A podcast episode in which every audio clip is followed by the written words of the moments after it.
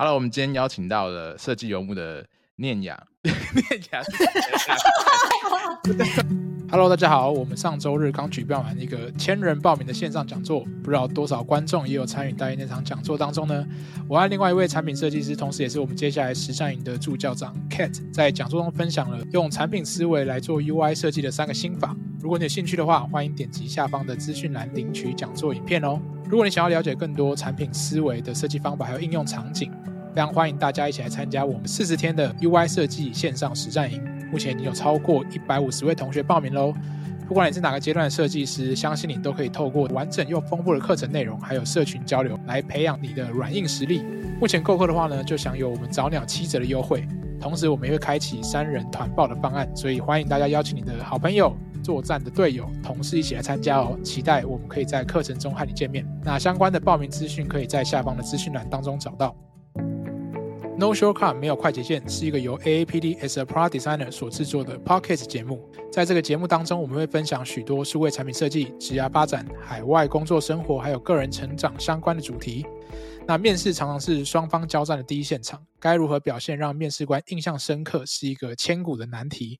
本期节目，我们邀请到了设计游牧的 Jasmine 还有新雅，他们在这一期节目中呢，分享从设计师还有研究员的角度，怎么样准备他们的求职面试的策略，以及美国独特的求职文化。那我们就马上开始吧。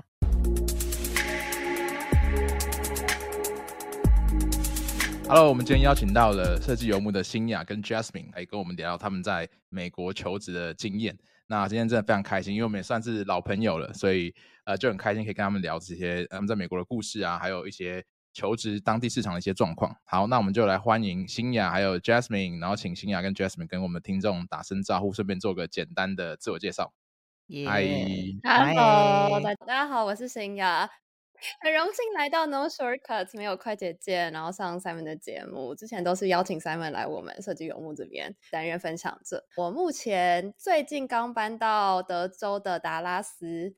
那回顾我的过去，之前是在台湾心理系毕业之后，就一直都是担任服务设计师跟 US 研究员这方面的工作。然后在台湾工作了快五年，才决定要出国呃求学，再拿一个硕士。所以之前是去 UW，就是华盛顿大学在西雅图，跟 Jasmine 是同一间学校。然后前阵子刚毕业，那最近又搬到德州，准备要开始我的下一份新工作。呃，算是是在一个嗯科技团队里面，即将要担任设计研究员的角色。大家好，我是 Jasmine。哦，我现在是在 Google 担任互动设计师。在 Google 之前呢，我是最最一开始是从图资系背景出身，在台湾大学念。图资系，然后同样到新雅所说的 UW 华盛顿大学念，继续念图资所，所以我就是 solid 图资 背景的人。毕业之后呢，有转到 UX 设计师，在 agency 跟专门做数位金融身份认证的中小型企业，也担任过艺人设计师。那这个大概就是我在 Google 之前的经历。很高兴来到这边，到 No Shortcut 没有快捷键来跟大家 on air 认识。对。好，感谢那个新雅跟 Jasmine。大家听到我新雅跟 Jasmine 都是在美国嘛？那我现在人在澳洲，所以我们今天的分享会可能比较偏重在海外的经验。但是我觉得，其实台湾的设计的产业也慢慢越来越成熟，所以可能很多的流程会蛮接近的。对，不过大家就可以当个参考这样子。好，那首先就想要聊一下，你们都有经历过求职或是转职嘛？那有没有什么样有趣的挑战，或者说你们觉得，诶，如果你要在美国求职的话，应该要先注意的一些小地方？最 top of mind，我觉得最一开始立刻想到的就是不要怕狂丢履历这件事情。尤其是如果说在台湾有找工作经历的朋友们，然后再到美国来找工作的话，会发现经历很不一样。就是在这边，不管是因为身份问题，还是语言问题，还是 whatever 的问题，就总之。呃，找工作不是说投五间会上三间这种事情，就这种事情不会发生。就你可能要有心理准备，要狂丢可能上百间。Wow. 我相信我跟新雅都是有这样的经验，然后我身边的朋友不只是设计科系，都是一模一样的情况，嗯、就是上百间，不用一开始就太担心说哦，我一定只能。你知道投我最喜欢最喜欢的公司，或者我只投我看得上眼的十间公司，哇，那这样子绝对会死很惨。所以嗯，top of mind 的话，就是觉得说，嗯，要先把自己的期望跟自尊心先拉低，先丢再说。那要拿到面试或者拿到职缺是最好的。我这边也差不多，在找工作期间有看了 Simon 的文章，然后就会发现跟 Simon 当初找工作的情况很不一样。你那时候比较像是就已经有很精准投放，对，精准投放，然后全力把所有的心力都放在。可能找 Indeed 啊，或者找 Canva 这样的求职过程，但我觉得就像 Jasmine 讲，美国这边有点难，就是你可能只是单纯因为你是学生，或是你是没有身份，你就直接被拒绝。然后另外一件事情是，我觉得美国这边需要更多的 networking。可以想象嘛，我们投到这么多间，最后你只是看那个几率问题了，只是今天有没有你的履历被看到。可是如果换一个策略，多一点用 networking 的方式的话，我觉得相对有机会能够提高拿到面试的机会，然后甚至很多中小型公司的机会不一定会在台面上放出来。这是我后来观察，也是我身边不少人找到工作的方式。嗯，哎，你说的 networking 是那种去 LinkedIn 上面去 reach out，还是说你去什么参加什么 meet up，那、嗯、是是这种类型去认识一下不同公司的人吗？这样吗？嗯嗯嗯，呃，我刚来念书的时候是二零二一年年底，所以那时候比较没有实体的 networking event，就是还算是 COVID 快要结束期间，所以在二零二二年的时候，大部分都是靠线上去 reach out，然后就约个 coffee chat。然后，如果你有保持好的互动，可能因此他们啊、今天有职缺出来，然后或者是就会愿意给你一个 referral，进而有机会得到面试机会。因为我觉得这边就真的是太多人才，然后只是为了要拿到被看见的机会，会是一个非常大的重点。这样，嗯，这边我可以再补充，networking 包含很多层面。那我觉得 networking 对我来说啊，我的定义就是只要 involve 任何你可能。稍微不熟悉的人，就是比较任何不是你 immediate 就是最亲近的人的那种建立关系，都叫 networking。所以包含像最一开始进入职场的时候，最重要的就是要去 career fair，就是那种那叫什么职场博览会，或是求职的博览会，去认识人，去投履历。然后去想办法跟 recruiter 讲的话。第二个就是像 online 或者线下 event，就是那种 community 会举办 event，可能会包含活动型的。那那个就比较是轻松休闲，然后你去认识人，然后去看看有有没有人刚刚好是他们 team 有在 hire，或者他们可以 connect 你到他们团队有在 hire 人的。再来是 mentor mentee，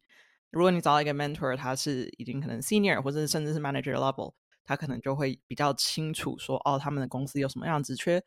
再就是最难的，或是最有趣啊，我觉得最有趣的就是 cold email，你就是 LinkedIn 上面真的就是寄信给不认识但是有找人才需求的 recruiter 或是 hiring manager。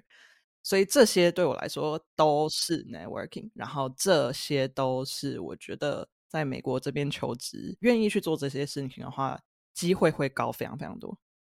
嗯。嗯，了解。我这听起来的话，就是整个我觉得 strategy 跟在台湾好像相对来讲稍微不太一样。不过我觉得台湾现在也蛮多活动嘛，有点类似的概念。我之前有跟一些面试官聊到，其实他们也有说，就是他会蛮喜欢这种，呃，应该说参加这种 networking，他有时候也有学习的成分嘛。他可能去听讲座，或者是认识人，或者他自己有在，譬如说做一些分享啊，写一些文章什么的。就他们也会觉得说，你这个人不只是做好你的工作，但你其实有在做工作以外。让自己成长更多的事情，你在交流的时候也比较方便嘛。你就说，哎、欸，其实我在做 community，还是我在做一些有趣的 project，会比其他人只是哎、欸、做一份工作，单独的一个作品还会更有吸引力吧？我觉得可能会就是多了一个面向。然后，对啊，嗯，对啊，对啊，对啊，对啊。对 OK，就求职的方式就不能只去一零四啊，你可能要去各种不同的地方刷一下存在感。对，我觉得这还蛮重要的，尤其当竞争非常激烈的时候，嗯、那就。更容易被忽略，这样、嗯、没错。嗯，那我好奇问一下，你们都是有准备所谓作品集吗？对吗？你们做这些什么 networking，还是你去 reach out 谁的时候，你会把你们作品集放上去吗？如果是 email 或者这种 cold email 之类的话，当然会 provide link，就是会给连接啦。可是如果说是像线下或者是很 casual 的 mingling 的话，不会突然就说，哎、欸，这是我履历，哎、欸，这是我的作品集，请看看。不会，对，不会那么 aggressive。会比较是用一种说哦，就是我们约个 coffee chat，就像新亚这样，就是我们聊聊，那聊了你对我这个人有兴趣的话，那我再进一步讲说，那我到时候再把补充资料寄给你，那 which is 作品集。对，嗯嗯嗯，确实就是看场合。系上有一堂课，就是教授专门请人来上怎么做 networking，就它已经变成是一堂课程。嗯，哇哦，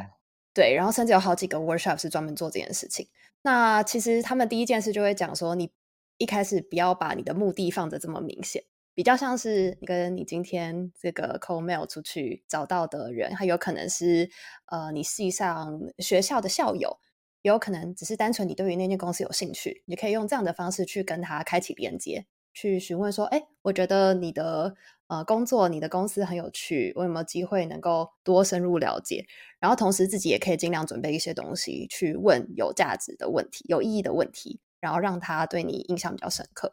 那如果今天有办法可以维持个三十分钟，很来来往往，甚至聊到更久，那后续他可能就比较容易想到你。然后，呃，如果再积极一点，愿意 follow up 往下的话，但当然就是因为你会聊很多人嘛，可能不一定那么有时间，那就尽量是再把每一个 coffee chat 聊到最好的效果。然后我记得我之前还有朋友非常的 focus 这件事情，他甚至会算那个转化率，就是他 设定 KPI。我一个礼拜要聊十个人，或一个礼拜要聊二十个人，他好像是投资他未来的 career，然后确实也发现，在找工期间这些 connection 真的很有用，因为光是比如说有 referral，你有拿到面试的几率可能就会上升，然后或是这些人有机会给你的机会，让你后续就比较容易拿到工作，这样。嗯嗯嗯，哎，我好像可以补充一下，就是这种文化，因为我现在在美商嘛，大家可以知道说。就是为什么别人要帮你做 referral？其实这应该算是美国或是外商会有这种，你帮别人 refer，然后你招了一个人进来，你可以拿奖金嘛，对不对？有个 bonus，所以这个可能是他们的 外在动机。就是对于内部员工来讲，不然他可能没事不会想说我要去帮公司找人，这不是主管的工作吗？还是那种 recruiter 的工作？而你找到对的人的话，其实对你团队应该是有加分的。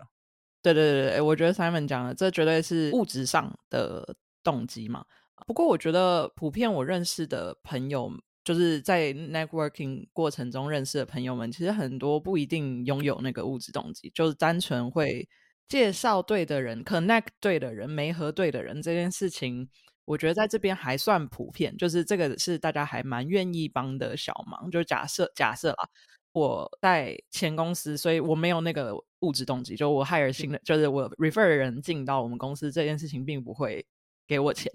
可是，比如说我有认识的人，可能在找 data scientist 工作，然后我知道我们公司有在找 data scientist，我可能就会 reach out 给我那个朋友说，哎，就是有这个缺，要不要试试看之类的。就是这种东西，其实我觉得不全然是因为有特殊动机啦，有的时候就真的是因为 networking 的时候，你对这个人还蛮有好感的。我看到这个缺的时候，会想到他，那就寄一封信，或者是 send 个 message 的举手之劳。嗯，就是我觉得其实算蛮常发生的。嗯嗯，了解了解。虽然说可能不见得说你在跟人家 social 的时候突然 秀一个作品集啊，但是如果你今天要让人家认识你，作品集是一个蛮重要的东西嘛。对，那我还蛮好奇说，你们当时在做作品集的时候，你有没有什么样的策略吗？或者说怎么样让你的作品集可以在这种茫茫大海之中会比较突出？对，就是你的优势怎么放进去？你们都是有网站吗？的作品集？这个是必要吗？在美国的求职环境来讲，我觉得算必要，尤其对设计师。OK OK，然后你们是怎么规划的？就是你们的那个策略是什么？这个问题有点困难。我自己的经验啦，就是网页作品集本身，大家其实不会花太多时间在那边，所以 first impression 很重要。就是其实重点不是说你那一本是不是一个厚厚的，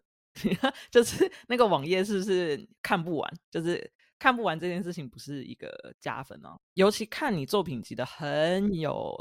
高几率，其实是 recruiter 是非专业人士，就不是 UX 专业人士，所以对他们来说，他们要立刻可以 get 到说，哦，这个人有什么样的能力，然后立刻 get 到说，哦，这个 project 是代表什么意思，然后跟我们在找的人有没有 align。所以对我来说，做作品集的 strategy 应该是选出最 highlight 的。两三个 project，然后用非常简单易懂的方式解释 sell 这两三个 project，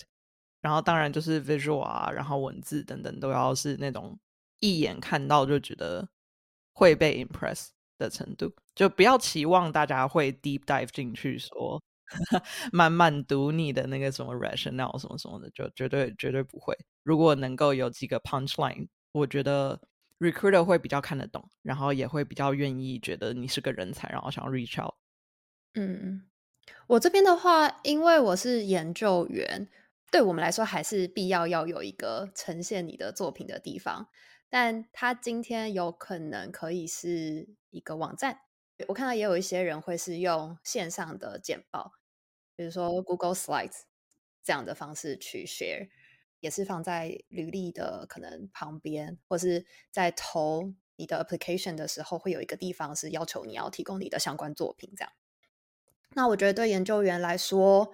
呃，它的设计美感就不是最重要的。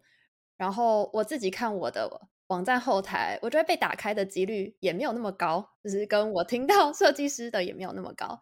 所以我反而后来会把重点是会放在呃那份简报上面，就是因为简报本身是后续我如果拿到面试要讲给要招聘我的人听的，最后的策略也是我的简报里面可能会有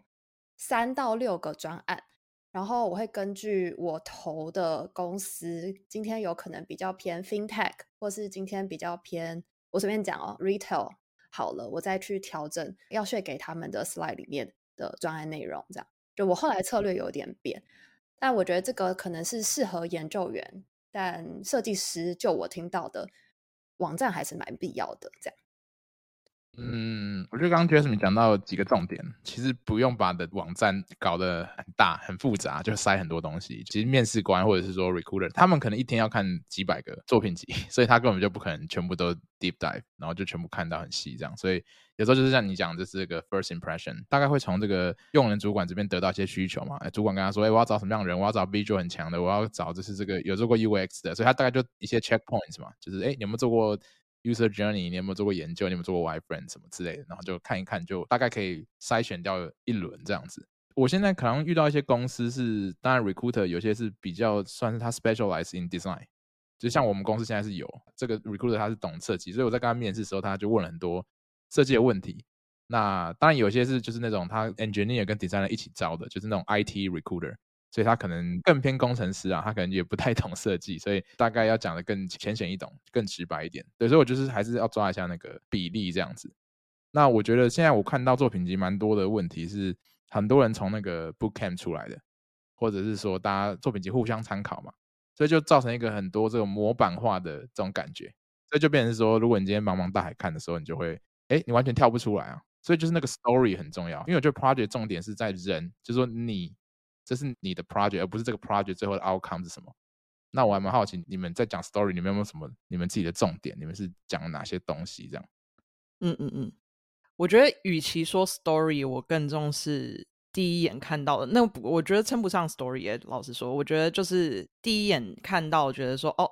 视觉 OK，关键字 OK，这样子，就是比较像是 Simon 刚刚讲的，就是 checkpoint 要有 checkpoint 到，其实就是有点像是视觉版的 resume 嘛。你在做 resume 的时候，不是也是会把那个就是所有 checkpoint 都全部确认一次嘛？就是每一个字都就是比如说 journey mapping 要写上去啊，然后有带过 analytics 的话，然后有带过 workshop 的话要要写上去啊，就是那种比较像是 checkpoint 型的。所以我觉得网站的 strategy 相对 storytelling，我觉得更像 checkpoint。你要确定说 OK，你的上面的 visual 有 OK，所以大家会让你过关，然后上面该有字要出现。该有的经验要有，这样就可以。可是我觉得 storytelling 应该说，我花更多精力在 storytelling 的是在面试的 portfolio 那个部分的 storytelling 的话，我自己会觉得，其实我好像在设计游牧也有分享过，就是我自己觉得 storytelling 对我来说很，我觉得不是什么高大上的 principle，可是我自己喜欢的 storytelling 的方式是找到一个低谷，用那个低谷，就是你。低谷的意思就是说，我在这个 project 里面会遇到困难，这个 project 中遇到的困难当做一个轴心，然后去发展那个故事。因为如果大家听过 storytelling 最基本、最基本的那个是叫英雄旅程，就是很多电影、很多小说，就是任何好的故事，魔戒、哈利波特，whatever you say，就是全部都是英雄旅程，就是主角一开始。平平顺顺过日子，好像有些缺憾的样子，突然得到了一些力量，好像要开始往前冲了，然后突然遇到一个大低谷，然后他就好像要爬不起来了。接下来他又爬起来，成功的达到他的目标。这个就是一个很简单、很简单故事的原型。这个回到 portfolio 来说的话，就是找到一个你在 project 上遇到的低谷。就假设，比如说你的 cross-functional partner 不合作，或是你第一轮的 user research 做很烂，或者是 whatever。其实这些东西就是日常做 project 一定会遇到的事情嘛。然后或者是什么哦，design system 没办法用，whatever，反正就是各种遇到的烂事，这样用那个烂事去讲说，OK，你遇到这个烂事，接下来你怎么做？这样子的话就可以讲述一个好听的故事。那我觉得初心者比较容易遇到的问题是在讲故事的时候，反而会太着重你做的 product 是什么，就要一直在讲说 feature 是怎么样，feature 是怎么样。我做了这个东西 launch 出去之后，user 可以 log in 或者 whatever，反正就是会讲的好像那个 product 本身那个 feature 是最好听的东西。我觉得这个 mindset 要转一下，就是要讲说。Product 是什么不重要，其实对于设计师来说，我不知道对于研究人，可是对于设计师是什么来说，就是那个 product feature 本身不重要，而是说你怎么去 reach 到让它可以成功。我不知道听众听起来这两件是不是一样的事情，但是我听起来这两个是非常非常不一样的事情。你可以想象，今天我们团队制造出了一支 iPhone，如果说是。Product feature 版本的 storytelling 的话，就是你会看到 iPhone 不是会看到一些那种预告片那种形式的东西啊，那个就是 product feature 的 storytelling，就是大家在讲说这个产品本身有多 powerful，它有什么超强相机或什么的。可是对于设计师来说，portfolio 大家不 care 这个功能多强大，大家 care 是说，OK，那你那个相机是怎么做的？所以我觉得。对我来说，就 recap 两点。第一点就是要找到那个低谷，第二个就是一定要 pivot，就是绝对不要着重在那个 product feature 有多强。你要强调的是你自己做了什么，让那个 product feature 得以实现。所以这就是我觉得对于 storytelling 的 strategy 我可以提供的部分。讲得很好，我可以补充我后来怎么去区分我的作品集和我的报告的 presentation 的方式。就是作品集对我来说比较像是一个 document，就是说我会写的比较详细，在我这个研究当中，我有哪一些 stage，为什么做，然后发现了哪些挑战，然后跟怎么解决，跟与设计师协作。可是它的篇幅相对就会比较长，应该这样讲，然后也会比较完整仔细。那当今天我要把精华萃取出来，变成我在面试的时候跟团队报告的 portfolio 的时候，我就是要去想说，那这里面到底哪一个点讲出来会最吸引人？那我就抓住那个点来讲就好了。那那个点同时可以把我整个的研究过程中间都串得好，然后串得漂亮，然后让他们知道说，哦，我有执行这些研究方法的能力。然后同时也让他知道说，中间我怎么去跟我的利害关系人跟团队沟通，然后我跟谁合作，然后最后才有一个怎么样的结果出来。我记得我那时候在准备的时候跟了很多人，就像 Jasmine 也有给我很多的 feedback，就是因为研究很容易会跳到很细的东西，很容易你的受众就不知道你讲到哪里去了，因为研究本身就会有很多很多层要剖析的内容，然后或是他很专业，所以我最大的挑战反而是在于我怎么把这些内容简化，像是讲一个呃，对一般人甚至是小朋友都会有兴趣听的一个故事，引人入胜，这样反而是我觉得最好的方式去呈现它。嗯，我很喜欢刚刚那个 Jasmine 刚刚讲到那个低谷的那件事情，我发现在讲故事的时候，就是喜欢讲成功案例。尤其是初学者啦，因为其实我们都知道，怎么可能这么顺，对不对？你中间在做 project 一定是各种困难、各种挑战嘛。可是你就很奇怪，看到作品集的时候，哎，怎么都顺到不行，做出来就这样蹦就好了，这样子，就是一路这样顺顺做下来。那这就很明显，他没有 cover 到他中间不管遇到的挫折、挑战，他怎么克服，然后他甚至在这里面做设计迭代的过程。因为很多人只放那个最终版、最漂亮的 mockups、prototypes，但是他前面那些 iteration 啊这些。很丑的东西，或者他怎么从 A 点到 B 点的这过程就都没有写。那反而是如果身为一个面试官最想要知道的，因为也许我们现在的公司新创啊，我们就是真的资源很有限、很匮乏的环境。那我想要知道，如果今天一个人他在一个很资源充足的环境，他当然怎么做都可以很顺的做嘛。可是就是要知道说，这个人如果在一个没有资源的情况下，他遇到困难，他今天高压、时程感、利害关系人很难沟通，那他怎么搞定的？对，那这个本来是他需要凸显的点，而不是最后那个 project。但 project deliver 你要讲你的 impact 也是可以啊，很重要。但是就是他那个应该会次于，就是说你在讲自己，就是那个 how 你怎么去 approach 这些 problems 啊，然后你怎么去克服这些 challenge，这会更重要。这样，所以我觉得刚刚讲的蛮好的。嗯，而且我觉得 Simon 有 touch 到一个点是说，重点是明明大家都有，就是明明所有 project 都有那些低谷，都有那些 pivot point，可是很可惜大家都没有把它。运用的很好，就是大家都会讲的，好像一帆风顺 project。那一帆风顺 project，就是大家就可以想象说，如果真的天时地利人和，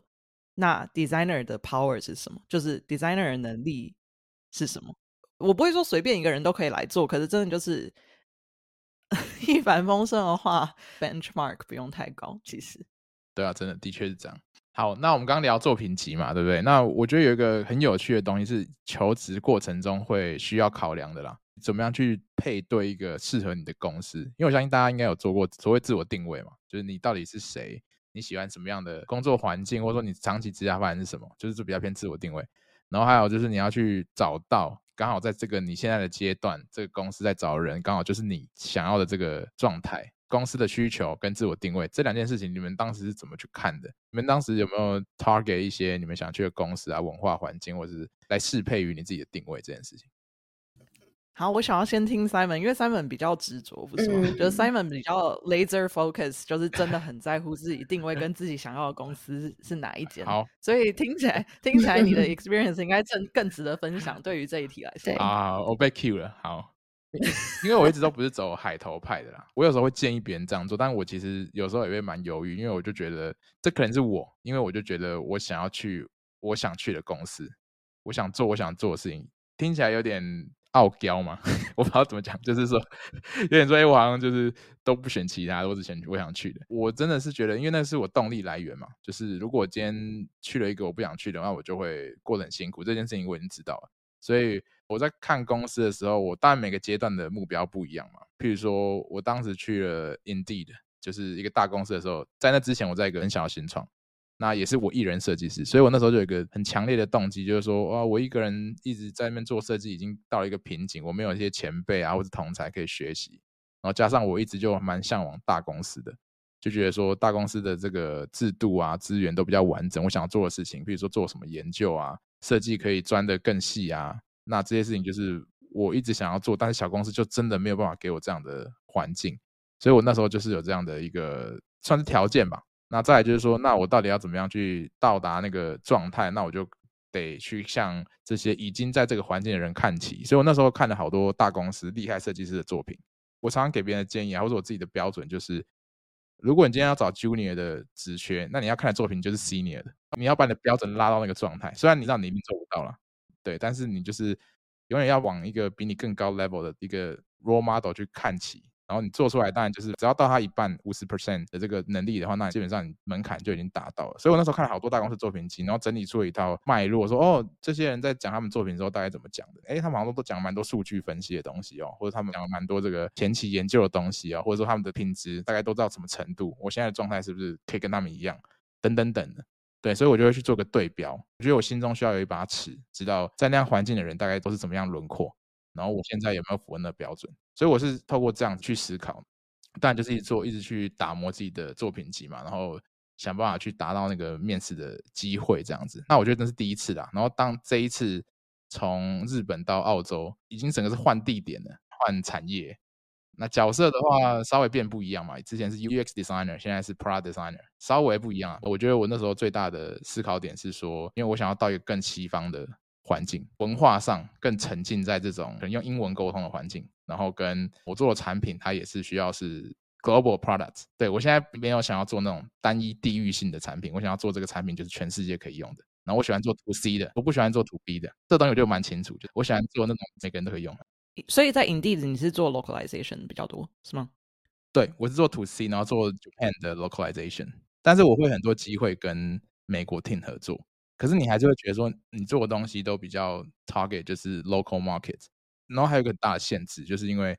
可能技术上的框架都是用同一套，所以你想要去改东西的时候困难重重。这样你要去说服这些 product foundation 的这些团队去加一些东西啊，改一些设定，你才可以符合你的需求。所以就变成是。很多时候都在沟通啦，就是去请求他们千拜托万拜托，让我们做一些事情这样。那刚好我就是现在在 Came，我就整个角色对换，我就是 Core Team，大家都来找我们这种感觉。所以我就是就在想说，嗯，我想要换一下环境，所以我觉得这是多方考量啊。可是当然就是简单来说，我有一些我自己的条件，那我就会去 target 这些东西。可是我觉得运气也比较好啦，就是。有的拿到 offer 才可以讲这些话，不然其实我可能也是要投很多不同工作，也不一定可以到我最终想要到的地方。像我现在可能我觉得蛮幸运，我一步就到了我可能觉得还不错的地方。可是如果假如说不行的话，那你就两步喽，三步也可以。你先到一个百分之七十接近的地方，再百分之八十，然后再一百。Anyway，你就是 eventually you will get there。Exactly，我觉得我的心路历程跟 Simon 其实老实说蛮像的。然后我就是三步才到位，是这样讲，就是。这又套回我们一开始讲的，就是在美国这边 一开始真的不要太奢求。就是当然，我觉得有很厉害的人，像我觉得新亚就还蛮不错。就是应该说，很少人会是第一步就到位。我有认识，可是不要奢求这件事情嘛。我觉得就是，比如说像我对 Google 一直有向往，可是我也不是第一份工作就 Google 啊，就是这，就 我面 Google 也是面了好几次啊，所以。嗯、呃，我说心路历程像 Simon，是因为我一开始，嗯、呃，其实是加入 design agency 嘛，在 agency 的时候，就 agency 的限制，就比如说，你知道，大家应该都听到耳岸的，就是比如说，哦，不知道 product metric 啊，然后 project 你就是几个月 project，然后没了就没了。就比如说，假设我这个 product 做到 hand off，接下来我就不知道它发生什么事了，它可能也没有 launch，它可能 build 完全不一样的样子，或是它完全没有解决我想要解决问题。I don't know，在 agency 就会遇到这样的事情。那所以在 agency 的时候，我就会发现哦，有这个问题。那我我就想要去外面世界看看，我想要去一个 product team 看看，我想要 own 一个 product。那当然，我当时从 agency 想要跳出来，想要换公司的时候，其实当然也会想要说哦，我想要进大公司，我想要进有 product 的公司。可是就 priority wise，我就会觉得说，我觉得最重要的是我需要累积那个 product ownership 的经验。然后我要有跟 engineer PM 密切合作的经验，我才有办法去 reach Google 的标准。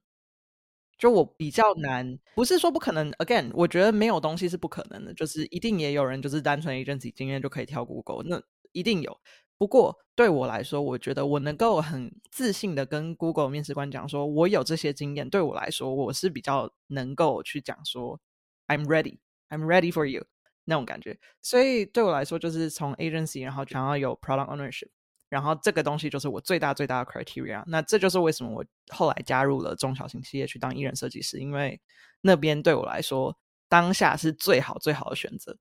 我觉得我在那边可以 own 一百趴 他们的 product，然后我可以去想办法 evangelize UX。那这样这个我也可以写进就是之后面试的。能力区之内，等等，所以就是冲着那个去了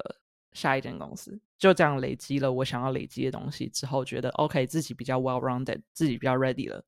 才进到现在的公司这样子。所以我才说心路历程跟 Simon 有点像吧，就是其实 criteria wise 比较像是说自己想要什么样的环境，然后为了到达那样子的环境，不管是想要在大公司，还是想要 own 一个 product，还是 whatever。都是慢慢朝着那个方向前进。对，我跟你们很不一样。先说，对，我觉得，但我觉得这个也蛮值得分享。这就是美国的现实状况。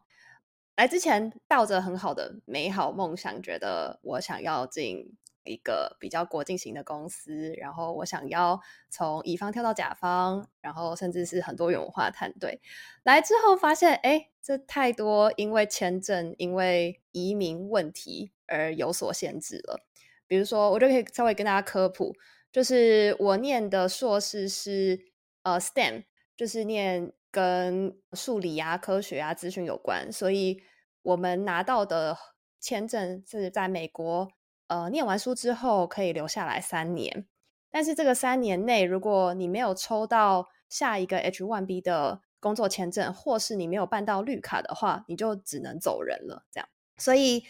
我们刚来的问题会在于，我必须要找到一间公司是要能够帮我抽 H one B，然后甚至最好最好的是，他可以直接帮我办绿卡。那以台湾人来说的话，在 COVID 之前可能一两年办得到，但现在要拖到两三年，所以就变成你找的第一份工作必须要非常非常有策略性的，就可以找到他最好帮你办 Day One 绿卡，然后甚至是保证提早帮你抽签。你可能先拿到工作，你还没开工前，他也愿意先帮你抽签。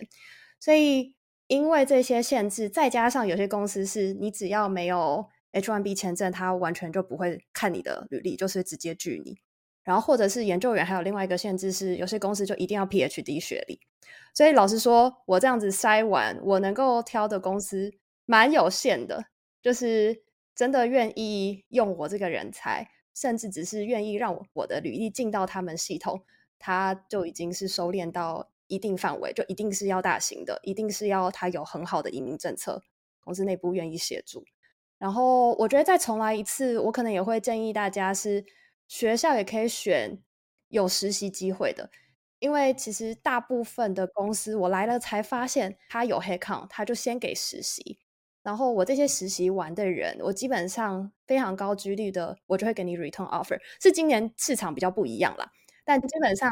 我就是确保你跟我一起实习了这三个月没什么问题，我九十趴以上的人，我就会直接给你 return offer 回来。那这会比你直接完全没有美国工作经历，找第一份工作来这边落地还要相对容易一些，尤其是没有身份的人。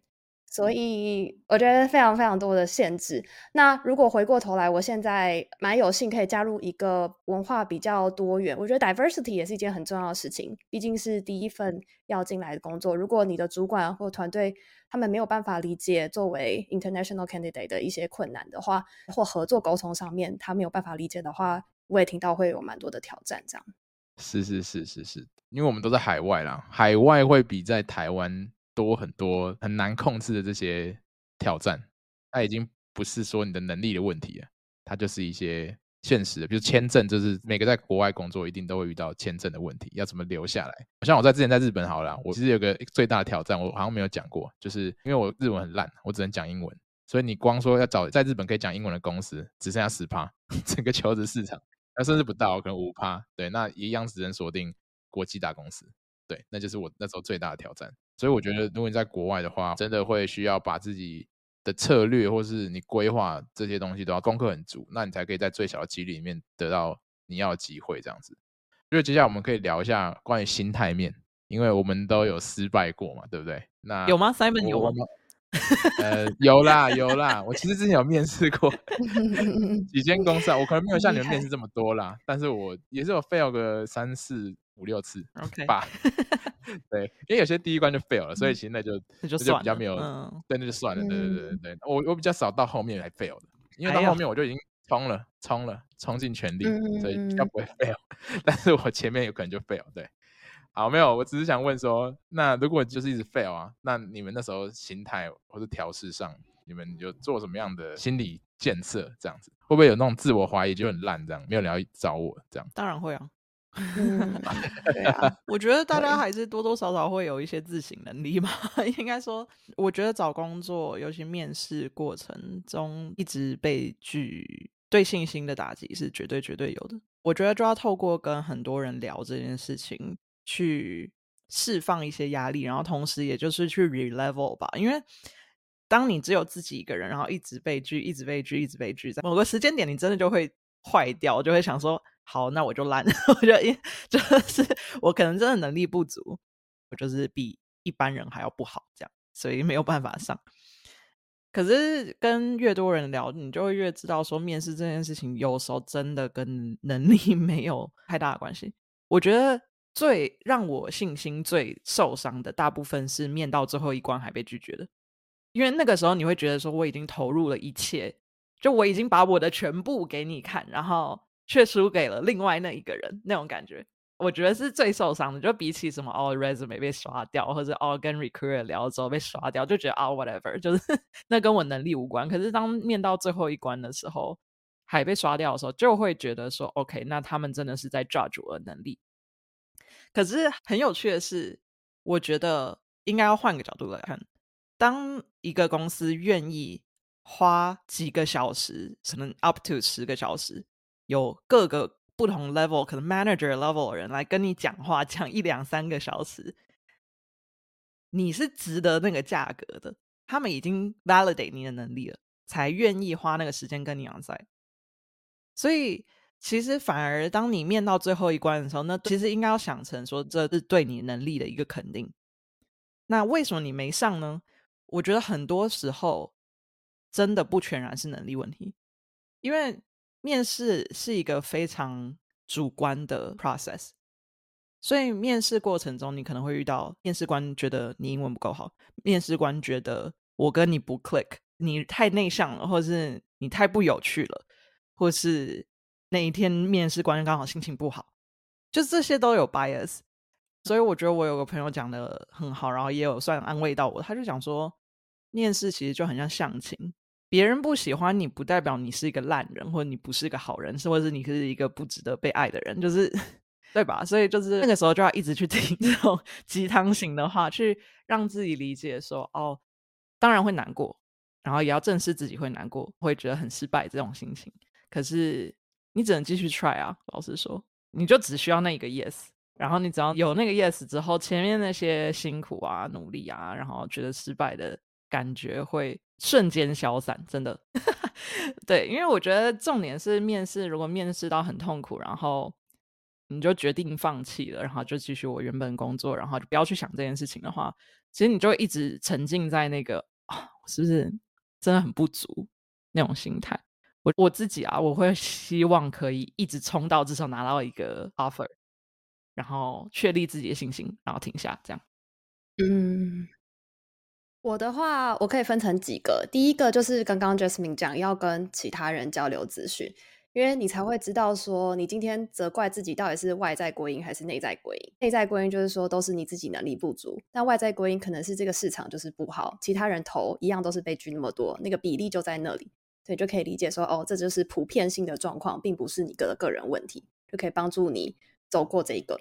然后第二个事情是，我觉得。交换资讯还有一个非常大的帮助是，很多东西不在台面上，可以帮助你做一些 Plan B 或 Plan C。在美国的 Plan A 当然就是拿到一个 full time job，大公司有签证，这是最好的。但后来你就会跟其他人交流之后，发现说，哎，其实有一些 staffing company，就是他们帮公司找 contractor 的约聘人员比较好的，他其实面试的复杂性可能会小一点。然后工资也不错，然后甚至还会帮你办签证，那他可能就是你的 option two，然后你会开始去积极的往这个方向去找。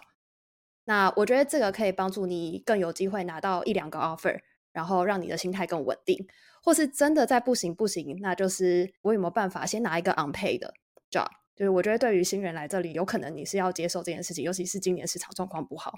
但是你就看那间公司，它是有拿募资机会，或者是它里面确实有人是拿 unpaid 并且转正的，那我就觉得那真的是你的 Plan C，就是你可以先把这些策略都先想过一遍，知道说你还有哪一些步骤可走，我觉得就不会那么焦虑，然后知道你在前进的方向还是有希望，然后是有机会的这样。嗯，应该讲到那个内在归因跟外在归因这件事情，其实是一个还蛮不错的自我辨别或是调试的方法。我理解是可控跟不可控嘛。可控的就是你自己，你就怎么样把自己做到你最大限度能做的最好。那剩下全部都不可控，不可控的事情就不要太往心里去。我觉得真的像刚刚 Jasmine 讲的，面试这件事情非常的主观，因为同时公司它不会只面一个人啊，它一定都是多轨同步进行。一定会很多人到最后一关，就是说真的都不错的话，那最后就是真的，你可能只差那种零点零零一的差距而已，或者说，哎，其实两个都不错啊，啊，但你比较贵啊，抱歉，我只能找另外一个，对，就是这种感觉，但他不会跟你讲原因呐，有一些很小的 concern，说，哎，我觉得这个人刚刚讲话好像怪怪的哦，我好像以后跟他合作会有点卡哦，就这么一点点，跟他作品一点关系都没有，因为他觉得这个人好像个性跟我不合，也可以拿出来讲，对，所以就是这个东西真的很主观啦，就是 Jasmine 讲超主观的，你永远不会知道为什么。通常公司不会跟你讲，他给你一个官腔的 feedback，当然也不想要伤害到你嘛，因为这东西不管你讲好讲坏，面试的人都会很受伤啊。对，所以我觉得唯一能做就是把自己调试好，可控的、不可控的分清楚，做你最大的准备就好了。对啊，对，这边想要再补充一点，就是当然很多事情是不可控，我是支持，就是觉得大部分事情是不可控这一派。与此同时，不代表自己可以不用进步，这是对我来说是两码子事。就是觉得说，哦，我这次面试没上，不是因为我没有能力，可是不代表我我不能更好。我面试失败了，那我还是要去回去想说。到底有哪里我可以进步？我觉得两种想法都很 toxic，就是一个想法是觉得说我就完美，然后大家怎么可以不录录用我？第二种想法就是我超烂，我绝对上不了，这都不行。所以我觉得要在这两者中间找到一个平衡点，让自己能够继续往前进。嗯，对啊，这是蛮重要的，去审视自己到底哪个环节可以再去做优化嘛，慢慢一步一步去做调整。对啊，当然这过程绝对辛苦啦，先讲在前面这样子。OK，那我觉得我们最后的话可以就简单聊一下啦，就是面试的流程。当然，这 again 这可能比较海外的大公司，或者是比较设计程度比较高，找人会花比较多心力的公司，这种会有的流程。可不可以请 Jasmine 或新雅分享一下，你们大概经过哪几关？通常都不会只有一关嘛，应该好几关。你们经过哪些流程？那中间有没有什么 insight 可以分享一下？我就以 Meta 跟 Google 当。分享的例子好了，因为他们两个是我面过最长，然后最复杂繁重的完整的面试流程。第一关当然就是要先得到 recruiter 的青睐，那这个就是有很多方式。那总之你拿到那个面试，那会先跟 recruiter 电话聊三十分钟。然后这一关过了，他 recruiter 问的大部分就是，基本上你不是个怪人，这样就可以了，就是大概没有什么太大的问题。那身份也会这个时候问啊，就一些 logistic 的东西会问一下啊，你住在哪里啊？然后你愿不愿意 relocate 啊？然后之类的，就是一些很 basic 很 basic 的问题。然后呢，身家调查完之后，他就会说好，那我 connect 你跟一个 senior designer 面试。第二关就是跟一个人。不管是 hiring manager 还是 senior designer，面试四十五分钟到一个小时，那个时候就是作品集的 review，所以那个时候就已经要先准备好那个 slide deck 的作品集，就是不是等到最后一关，第二关就要准备好，然后要跟他们 rate 过，然后这一关过了之后，就会到所谓的最后一关 on site，那就是车轮战。那我两年前已经是线上 on site，所以总共要花五个小时。它会有五关，就是真的 literally 做五关斩六将。那五关里面会包含作品集 review 一个小时的话，里面会有很多很多其他人，就是对你有兴趣的 hiring manager、recruiter、你的未来可能的同事都可能会出现在那个场合，那就要对他们 present 作品集一个小时。接下来是 behavior question 一个小时，那通常会是一个比较资深的团队成员，或是隔壁团队的成员来面你的 behavior question。就是问你一些比较经验型的问题吧，应该这样说。第三关的话，呃，Meta 是 App Critique，就是他会有一个 Senior Designer 跟你讲说，好，我们开启一个你最喜欢的 App，我们来 Design Critique。比如说像我就开 Uber Eats 啊，或者我就开 Spotify 之类，然后开始 Critique 说哪里我喜欢，哪里我不喜欢，然后哪里可以做得更好，如何更好之类的等等。那这个也会一个小时。然后再来是跟 hiring manager，嗯，Google 是有一个什么 Googliness 的面谈，其实我觉得跟 behavior question 没有差很多啦，对。然后 Google 跟 Meta 都会做白板题，也是一个小时，反正就是会有很多很多很多不同关卡，然后这都累积在一天一整天要完成这样子。这个结束之后。Google 的话还有一个就是所谓 hiring committee，那这个就比较复杂。之后如果大家有兴趣，可以来找我问。大家如果有看文章，或者我之前可能 podcast 有聊到，我觉得最重要、最重要一点，大家常常疏忽一点，就是请好好运用你的 recruiter。就是当你的 recruiter 像 Simon 讲的是专门做 UX 或专门做 design recruiting 的时候，他们其实是有 domain knowledge 的，他们其实知道好的 portfolio 大概长什么样子，然后大概什么样的 candidate 会被 hiring manager 青睐。像这种大公司，我知道 Meta Recruiter 跟 Google Recruiter 都超级专业，我就会请他们跟我 dry run 作品集的 presentation，对，两位我都请他们做过，就是我就会讲说，请你们 set up 跟我一个小时的 meeting，然后我跟你们过作品集，请你帮我看有哪些地方可以改善，尤其如果可以更以公司的 principles 或者是公司的 value 的角度来看的话，会更好。所以其实两个 recruiter 给我的 feedback 非常非常不一样，像呃 Meta 就非常非常重视数据，然后 impact 是什么，Google 就会说，哦，那你的合作的那块在哪里？你跟谁谁谁合作，这个东西感觉可以 highlight。所以其实我觉得这个东西我在这次我觉得受益良多。就这次找工作，我觉得 recruiter 给我建议非常非常非常重要。那我就补充比较不一样的地方就好，因为我是面研究员。然后我觉得其实大同小异。然后 Jasmine 讲的已经是最复杂的一个流程，我大部分遇到的是会稍微再简化，就可能再少隔一两关。那比较不一样的是，比如说我那时候跟雅虎面的时候，呃，设计师是面白板题嘛，那我的 researcher 他就是给一个 prompt。就有一个小时跟同 team 上面的另外一个 peer researcher，然后他就是给你一个很简短的 prompt，比如说就是哦，我的某一个电商可能转化率降低，那你设计一个研究方法，然后现场跟他拆解原因是什么，怎么设定研究目标流程，得到什么结果，然后中间可以跟他稍微交流，但他不太会给太多的 hint，主要就是看你的 So process，你怎么去思考研究的流程。然后我在面 JP Morgan 的时候，他们的也不太一样，他们的也有这个 research challenge，但他的方式是他提早了好像几天吧，那个 hiring manager 先跟我约了个十五分钟很短的 call，然后帮我解释他的整个 prompt 是什么样的内容，基本上就是他们现在可能做基金的团队遇到的一个问题，然后他可能要转型，会是一个比较复杂一点，跟他们本来的商业。方向可能有关系的一个模拟的问题，然后要我回去做一两天的准备，然后直接就在后续跟整个团队做 virtual onsite 的时候，连着我的 portfolio presentation，然后后面再加半个小时报告我这个 challenge 的成果，就准备了一个完整的 slides 给他们。JP Morgan 他们在最后一关会是跟他的 VP，可能是要再做一个类似。Culture fit 吗？我不太确定他的目的会是什么，就是跟他们最大的老板在做十五分钟到三十分钟，很短的，然后问你一些经历啊，behavior question 啊，然后稍微交流一下，才会定案说你这个人有没有录取。这样，对，嗯，了解。我觉得我的跟你们都蛮像的，就是该经历过这种 recruiter interview、hiring manager interview，然后做那什么 design challenge、design exercise。但我这次刚好没有做到 whiteboard，因为他们好像想要简化流程。假如说你今天有遇到什么要做 weibo 啊，做 app critique 这种，其实都可以先练习啊。可能网络上有一些那种免费的 mentorship，你也可以去找他们做 mock interview。然后刚刚 Jasmine 讲到一个很重要的，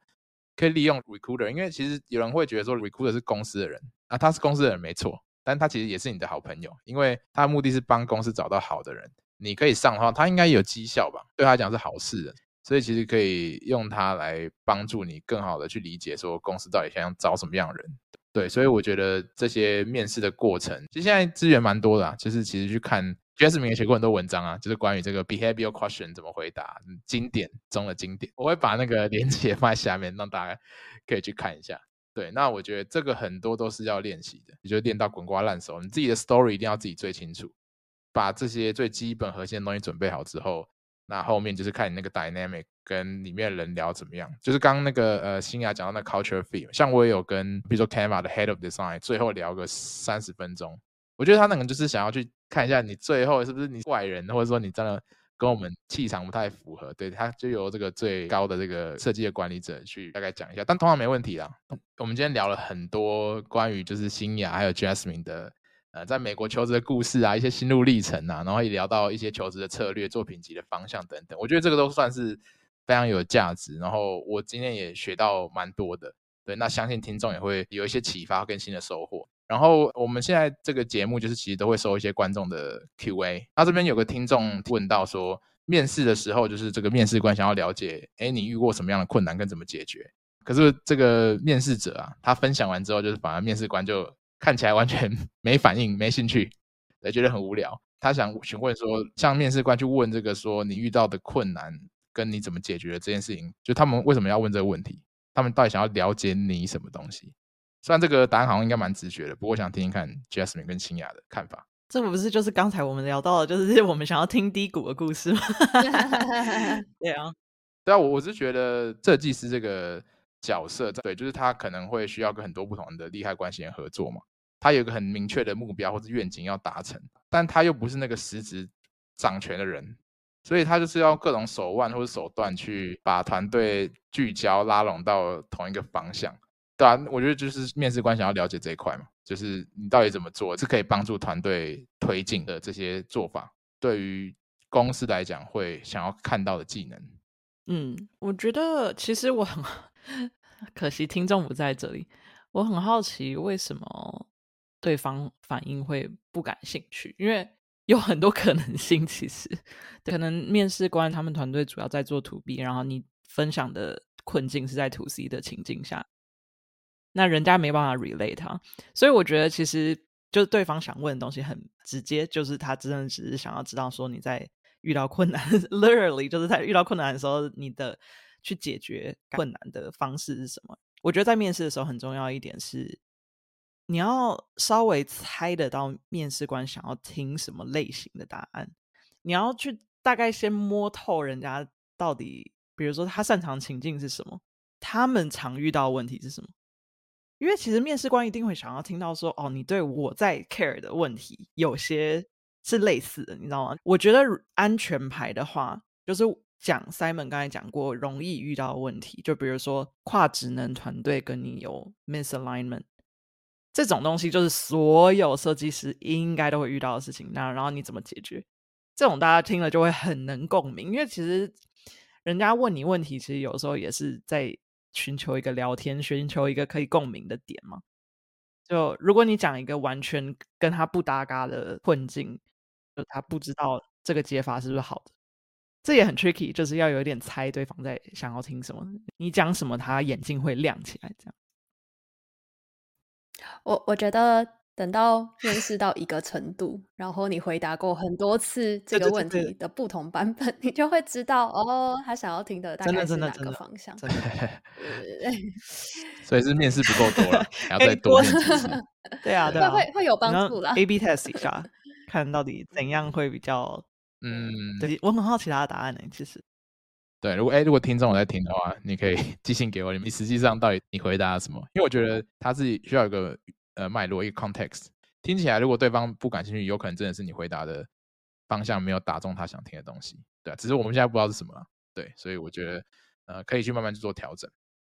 最后最后的话，就是我们这个节目叫做没有快捷键，那个新雅 Jasmine 第一次来我们节目，但是我们有问这个问题，如果你没有听过之前的单集的话，对，就想要问说，哎，如果呃今天有个快捷键可以按下去，让你快速达到一个目标，或是去到任何一个地方。那你会想要什么快捷键？我觉得我还蛮直接，我想要可以移动的能力。而在海外旅居工作这件事来说，最困难的就是我没有办法选择我想要待的地方，这样就是他是必须要妥协一些事情来追求我现在想要的东西。对，所以如果能够瞬间移动，就太好了。嗯，真的是可以理解。想要两个，应该这样讲：一个是希望可以只做有兴趣、有成就感的事情；第二个是时间，我想要更多的时间去做这些事情。嗯，对，我觉得蛮 make sense 啊。谁不想做自己最有兴趣的事情，然后更多时间嘛？对啊，这就是会让你的人生充满幸福。所以就是很 cliche，我们就是要抢出心里真实的声音，所以就很 OK。好，那总之就是非常感谢今天那个新雅跟 Jasmine 来跟我们聊聊这些所有的经验故事，我觉得都很棒。那我们今天就是反正聊到这些相关的连结啊或资讯，我都会放在我们节目的 show note 上面，所以如果有兴趣的听众可以呃欢迎去看，然后可以追踪一下就是新雅和 Jasmine 的动态。对，相信你们会从他们平常的一些分享可以学到很多东西。OK，那我们这一集就先聊到这边喽，那我们就下期再见，大家拜拜，拜拜，拜拜。